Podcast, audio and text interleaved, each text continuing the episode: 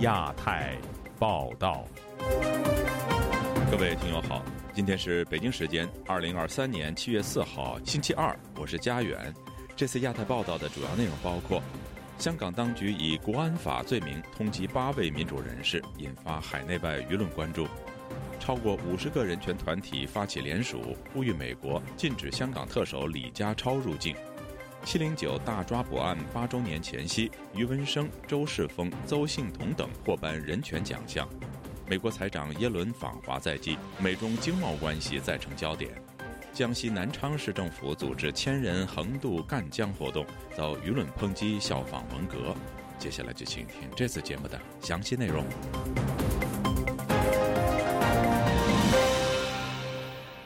港区国安法实施三周年之际，香港当局本周一对流亡海外的八名民主活动人士发出涉及国家安全罪名的通缉令。香港政府的上述行动迅速引发国际舆论的反弹。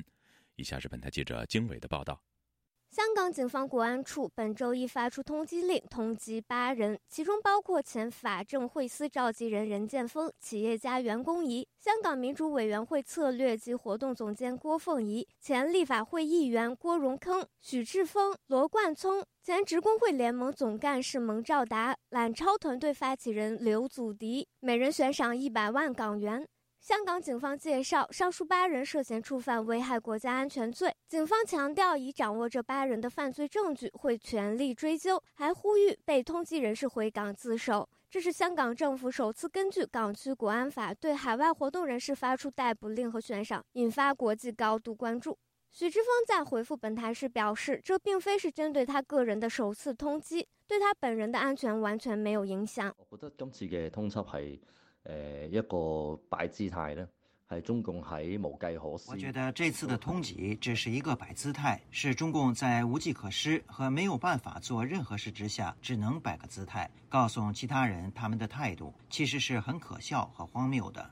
这次的悬红通缉，反而是港共政权自暴其短，让外界看到他多么的无计可施和束手无策。罗冠聪则说，连同其他被通缉的七名人士，大家对此并不意外。如此指控绝对是滥用国家安全概念的经典范例，将其内容择定至无远佛界，以法律打压异议声音。被通缉者的倡议目标具有希望港人获得民主和自由，保障他们的基本权利。若如此行径被视为触犯国安法，唯一的结论乃国安法为绝对恶法。凤仪则表示，港府发出通缉令，目的是恐吓并煽动中共支持的暴民心态，以进一步清洗民主活动人士。目前被通缉的八人中有三人居住在英国，两人居住在澳大利亚，其他三人在美国。总部位于纽约的国际人权组织人权观察中国部主任苏菲·理查森书面回复本台时表示。港府逮捕令并不是对活动人士的起诉，而是对香港曾经备受推崇的执法和司法部门的起诉。他说：“中国政府对香港实施国安法，试图为消灭香港人权制造合法性的幌子。民主国家不仅应断然拒绝香港当局希望国际支持的逮捕令，还应该加强保护受到北京威胁的人，考虑实施新的制裁，并面对北京和香港当局都不会遵守国际法律义务的现实。”跨国民间组织香港自由委员会基金英国和欧盟主任马克·萨巴赫在声明中表示：“这绝非巧合。这些活动人士继续勇敢地谴责中共的恶劣行为，并揭露中共如何恐吓海外的香港人。”此外，对华政策跨国议会联盟和人权组织香港监察也纷纷发布声明，谴责香港国安警察针对、恐吓和打压海外民主活动人士，敦促民主国家政府紧急废除与中国及香港的任何引渡条约，并采取实质性机制解决来自中国及香港的跨国镇压问题。截止发稿，美国官方尚未就港府通缉事件回复本台的置评请求。自由亚洲电台记者经纬华盛顿报道。李家超去年当选香港特首的时候，扬言每天要解决一个问题。一年过去了，他以所谓高财通申请提早达标作为显著政绩。离散港人则反批李家超上任后让香港变成了警察城市和急速赤化。超过五十个离散港人组织和人权团体在李家超上任一年之际联署去信美国总统拜登，反对因为 APEC 会议允许李家超入境美国。详情，请听记者陈子飞的报道。李家超担任香港特首刚满一年，中国官媒央视盘点李家超一年的施政成效。李家超赞扬自己在抢人才、抢企业的表现好，高才通计划有望提早达标。抢人才特别受欢迎，就是我们的高端人才通行证。本来我们希望每年吸引三万五千个人才，推出五个月已经批准了大概五万个申请。如果我们从整年来看呢，可以达标，甚至可以超标。他接受多家香港媒体访问时候，谈到被美国制裁，形容生活没有受到制裁影响，反而增加他的动力。至于在过去一年游行在香港绝迹，李家超表示，大家不要忘记，二零一九年有黑暴，对于香港造成严重的破坏。如果市民因为吸取教训，有权利不用的话，也是正确。在李家超眼中的政绩，在台湾香港协会理事长双普眼中，却是香港大陆化加剧的证据。双普表示，李家超当特首一年，不断有新的管法案件，香港不仅没有复常，更是从多方面加速走向大陆化。大陆化有个非常重要的特色是，人民不敢讲真话，告密的文化、举报文化很多，还有每一个不同社会层面都是由党国掌控，换血的速度加快，通过高端人才的那个交流计划，换进来的人越来越多，九成五都中国来的，整个地方大陆化是不断的加剧，街头上标语跟海报都是非常奇怪的词语。什么叫国安恰好新香港？已经到了一种中共术语的地步。香港民主派前立法会议员许志峰表示，李家超任内议会的反对声音清零，没有民主派监督，使香港变成警察城市。香港係警察城市嚟嘅，有揸槍有權力嘅人成為。香港已變成警察城市，當拿槍的有權力的人成為執政者，整個社會政治文化不會再講道理和程序。例如，四年后，法院还在日以继夜审理二零一九年的案件。香港各种示威，还有《愿荣光归香港》这首歌，已没有办法在香港生存。立法会很轻易用十多分钟便通过对警察的拨款等，已形成警察凌驾于立法会的情况。这与很多走向集权和军政府的地区相似。香港是正往这个方向走。另外，有超过五十个离散港人和海外人權團體聯署写信给美国总统拜登，反对美国考虑给予李家超制裁豁免，允许他今年年底到旧金山出席 APEC 會議。參與聯署的香港民主委员会执行总监郭峰仪表示，如果美国政府放行李家超，等同向世界表示美国已经放弃抗衡中共。美国是作为带领民主世界一个可以对立中。国跟俄罗斯的一个可以依赖的强国，可是要是他放行李家超，釋出那么多善意的时候呢？其实他是在跟其他民主世界说，我已经放弃了民主价值。要是他让李家超来呢，整个我們人權的网络。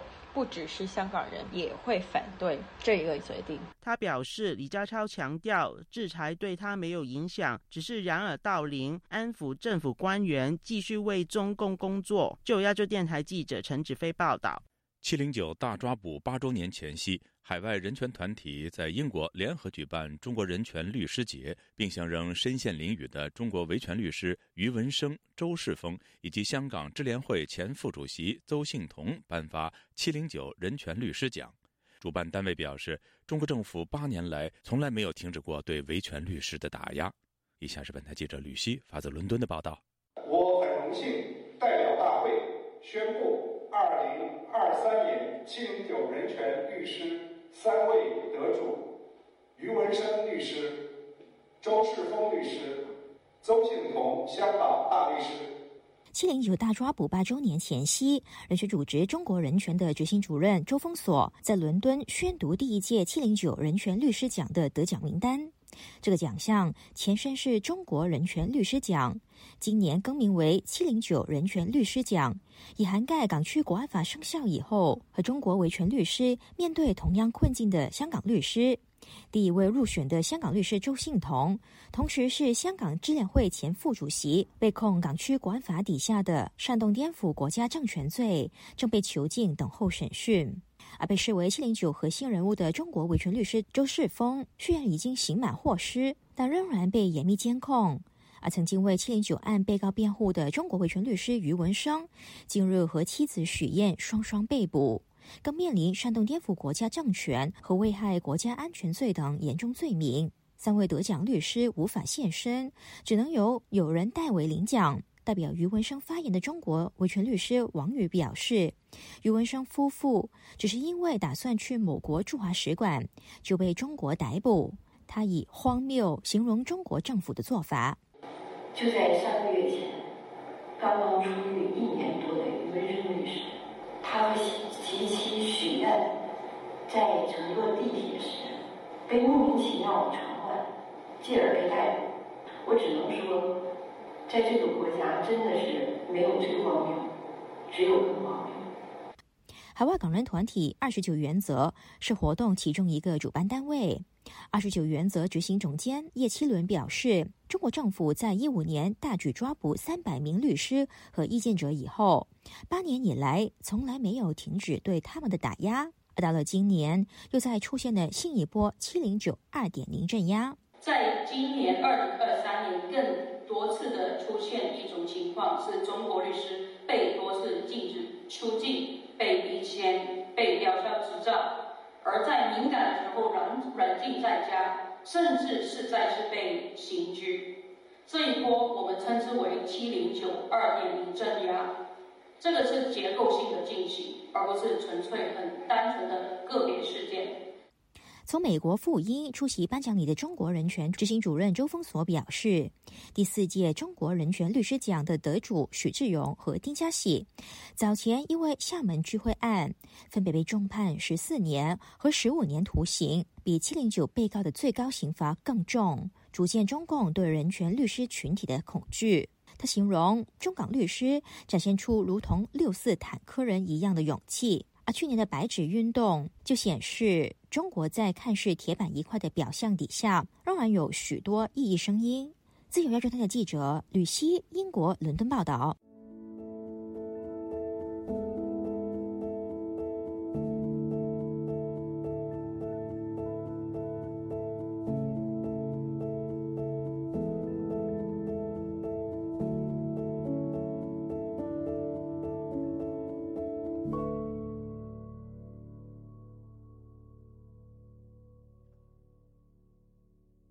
美国财政部长耶伦将于本周四访问中国，他本人也曾表示希望与北京重新建立经贸联系。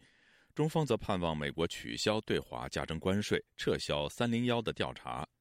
详情，请听记者古婷的报道。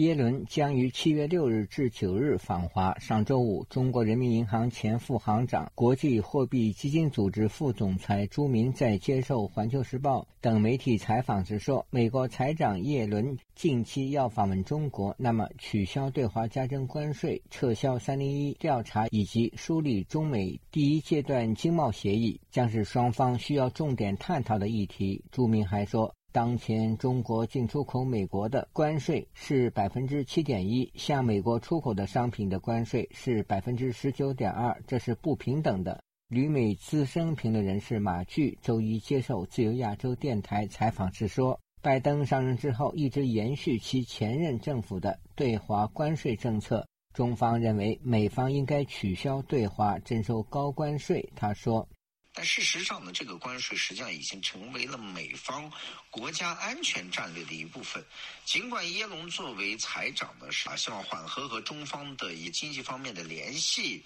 政治的紧张空气等等，特别是对于美国的财政部来讲，但是我相信美国政府，特别是白宫以及美国贸易代表处啊，还有商务部呢，他们有他们自己的考量。这是近年来美国首位财长访问中国。耶伦预计会会见中国副总理何立峰。北京政治评论人士吴强认为，从技术角度分析，耶伦访华是落实中美元首在巴厘岛峰会所达成的多项承诺，这标志着下半年的中美交流趋向正常化。他对本台说：“其次，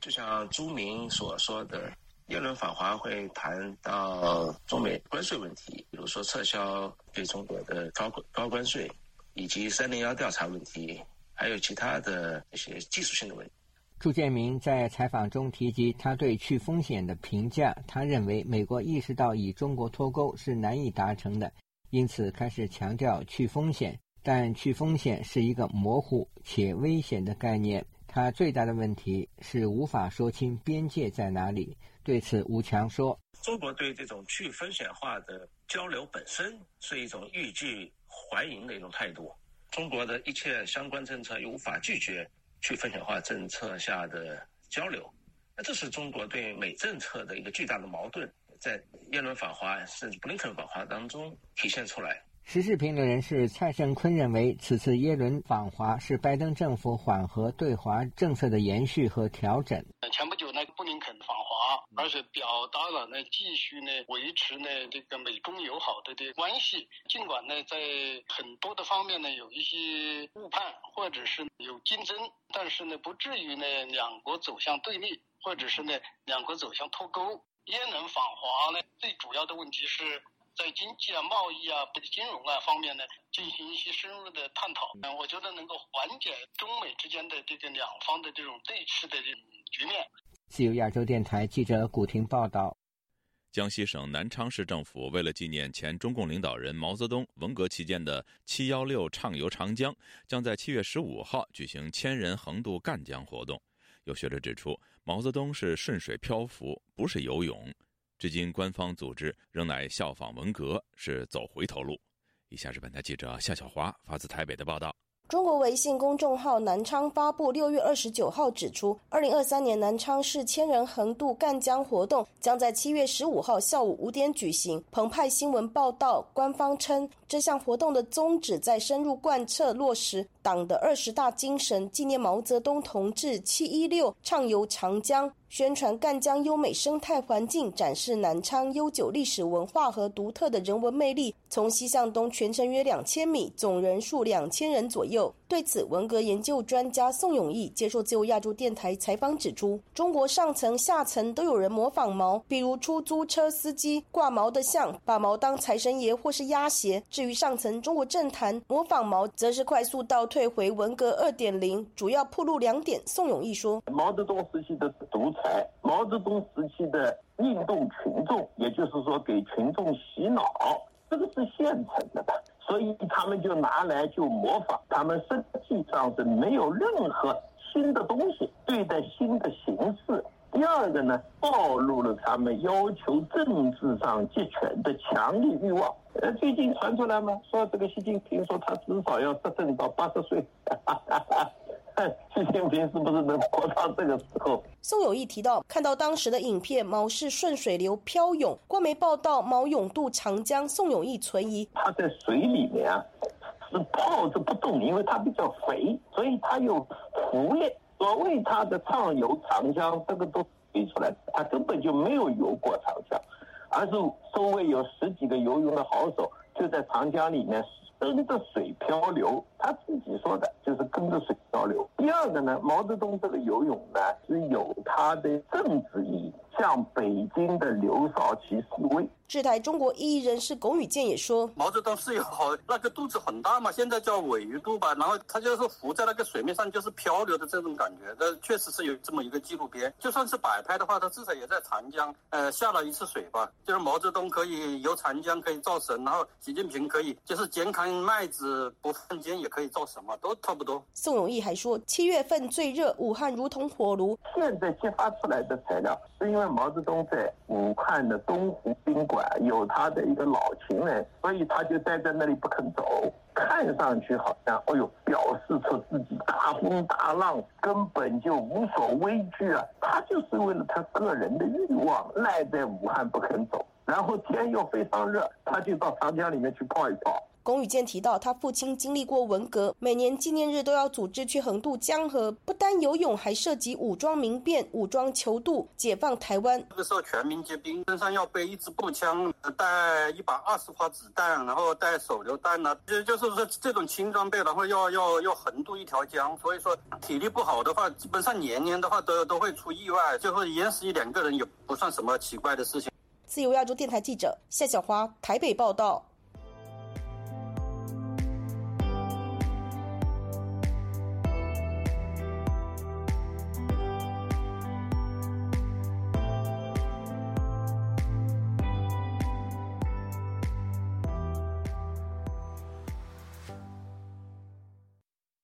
上海一家著名甲级建筑设计院因为接不到工程项目设计订单，上个星期向全体员工发出停工三个月的通知。上海一业内人士对本台表示，由于接不到设计业务，许多设计院去年都已经停业。以下是本台记者古婷的报道。据搜狐及新浪微博号发文和网民转载，六月二十八日，上海某甲级建筑设计院因为没有业务，不得不宣告全体员工停工停产。发帖者写道：“该设计院成立于一九九二年，设计资质为建筑工程甲级，拥有十二名注册勘察设计工程员，其中四名为注册建筑师，四名注册一级结构工程师，以及给排水。”设备等职业工程师停工通知书写道：“由于受大环境影响，公司业务大幅度下降，经营困难。”现阶段也没有新的设计项目需要完成。自二零二三年六月二十九日起，全体员工停工停产三个月。上海一业内人士房亚平本周一接受本台采访时说：“当地许多同类大型公司早已停工。现在上海的那些设计院不是都接不到业务？上海有很多家设计院的，跟建筑设计公司不一样，设计院都是接那种很大的项目的，比如说什么国家剧院，不是说那一栋楼啊或者怎么样。但是一栋楼他们也接。”的，你看上海反正经济一塌糊涂呀，就是住宅都租不出去了。业内人士说，在建筑行业的黄金时代，由于项目很多，设计院处于绝对优势地位，项目的设计费用在当时的工资水平来说是非常可观的，所以才会有设计院员工三年买车、五年买房的说法。然而，随着房地产市场快速萎缩，上海不再新建大型项目。有分析称，在五到十年内，与建筑有关的企业将因此关闭。上海维权人士马雅莲对本台说：“现在大家都是人心惶惶的，大家现在都知道这个经济状况是越来越不行了，很多人失业，老百姓的日子会越来越难过。对我来说，我更难过了，我再一次被他们用黑社会的手段违法强帮了。”上海居民周先生对本台说：“上海许多大学毕业生失业，现在很多没工作找，只能送快递了。公务员现在也完全忙嘛忙死，工资不定。老百姓现在通过三年疫情，什么很多也知道。现在你要政府要再怎么说，他不像以前大张旗鼓这个宣传。”中国房地产市场萎缩直接影响二手房买卖。微博网民郑州老帅哥七月一日发帖称，他和妻子五年前在郑州市金水区曼哈顿购买了一套房子，当时房价为一百一十八万元，向银行贷款九十万元以还五年贷款。但现在房子要出售，免费赠送，只要直接过户给买家，新买家代为还银行贷款，并留下联系方式。有网民留言写道：“二手房价已经低于银行贷款余额，没人会接盘。”业内人士房雅平说：“这类房子现在很多，但不会有人要。送肯定送不出去的呀，谁要来接你的盘？那比如说你现在这个房子贷款两百万，但是这个房子可能跌价已经跌到了一百多，没人会要的呀。”自由亚洲电台记者古婷报道。河南洛阳一名菜贩因为销售不合格的蔬菜被罚款十一万元人民币。行政机关向法院申请强制执行，但法院裁定不批准。观察人士认为，虽然中国国务院加强监督，但并未能够有效地遏制部分地方政府罚款创收的歪风。请听记者高峰的报道：涉事姓姜的菜贩近日售卖一批从河南洛阳某大型批发市场购入的姜、菠菜、青椒，经行政机关抽验为农药残留超标。有问题的蔬菜涉及的金额不到两百元，菜贩从中获利约二十一元人民币，却遭当局罚款十一万元。洛阳西工区法院审查后认为，该名菜贩有理由相信，从批发市场买入的产品符合食品安全标准，案中行政机关没有考虑到当事人初次违法并非主观故意。法院认为，对当事人处罚过重，有违过罚相当的原则，最终裁定不准予强制执行。行政机关随后提出复议申请，但遭法院驳回。关注事件的异议人士林生亮认为，事件中菜贩显然不应当被追责，应该是从源头上进行追究责任，追究批发市场的责任，甚至是相关部门的。监管失职，给社会最底层的卖菜大爷开出天价罚罚单。一方面是明显的选择性执法，另一方面是暴露相关部门执法的简单粗暴。二零二一年，陕西榆林有菜贩卖出五斤芹菜后，因为抽检不合格，遭当局罚款超过六万元人民币。其后引起中国国务院督查组的关注。地方政府热衷于重罚基层民众的深层次原因是完成罚款任务的普遍焦虑。即使国务院曾在全国展开大督查，也遏制不住乱罚款的歪风邪气，更有可能是堵住上级领导的嘴。浙江温州城市大学退休法学副教授蔡凡。同样对中国部分地方政府在财政困难下透过罚款增加收入表示关注。处罚这么不公正的话，他们肯定是有跟利益挂钩的。地方政府他地方财政有问题了，会做出一些指令啊，汽车违停啊这些，有时候罚的很频繁。蔡凡说，按照中国法律，设定和实施行政处罚必须以事实为依据。与违法行为的事实性质、情节及社会危害程度相当。末尾的这些老百姓，他们是最底层的这个菜农，你处罚这么高，小摊小贩他获利只有几块钱，你对他处罚十几万，你叫人家怎么活？他还不要让人家倾家荡产、妻离子散啊？他这个又不是十恶不赦的，要要要要这样对人家进行处罚，让人家八辈子都翻不了身。蔡凡赞扬洛阳法院的裁决体现了相对的独立性，发挥了监督政府的功能。自由亚洲电台记者高峰香港报道。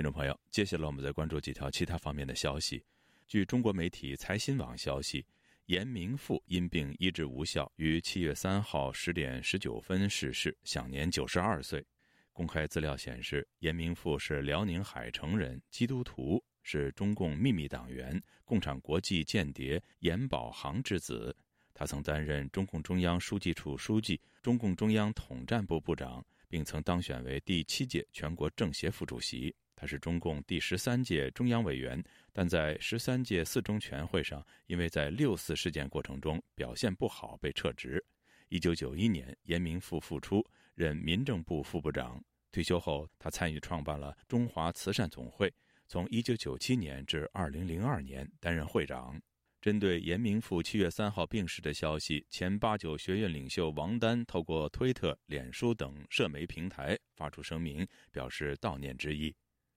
据维权网信息中心七月三号消息，河北维权人士张爱民于六月十五日被唐山市公安局古冶区分局以涉嫌寻衅滋事罪刑事拘留，被羁押在唐山第一看守所。另外，六月二十九号晚八点，湖北十堰访民尹登真在位于北京朝阳区的最高法院附近路上行走时，遭黑衣人捂嘴锁喉。中国国务委员兼国防部部长李尚福星期一在北京会见了俄罗斯海军总司令洛夫梅诺夫。李尚福表示，希望双方加强各层级的沟通，常态组织联演、联训、联赛，拓展专业领域务实合作。近日，网传中国人民大学一名硕士毕业生非法获取全校五万多名学生的个人信息。对此，北京市海淀区警方星期一通报。嫌疑人马某某已经被依法刑事拘留，案件正在进一步调查中。各位听众，这次的亚太报道播送完了，谢谢收听，再会。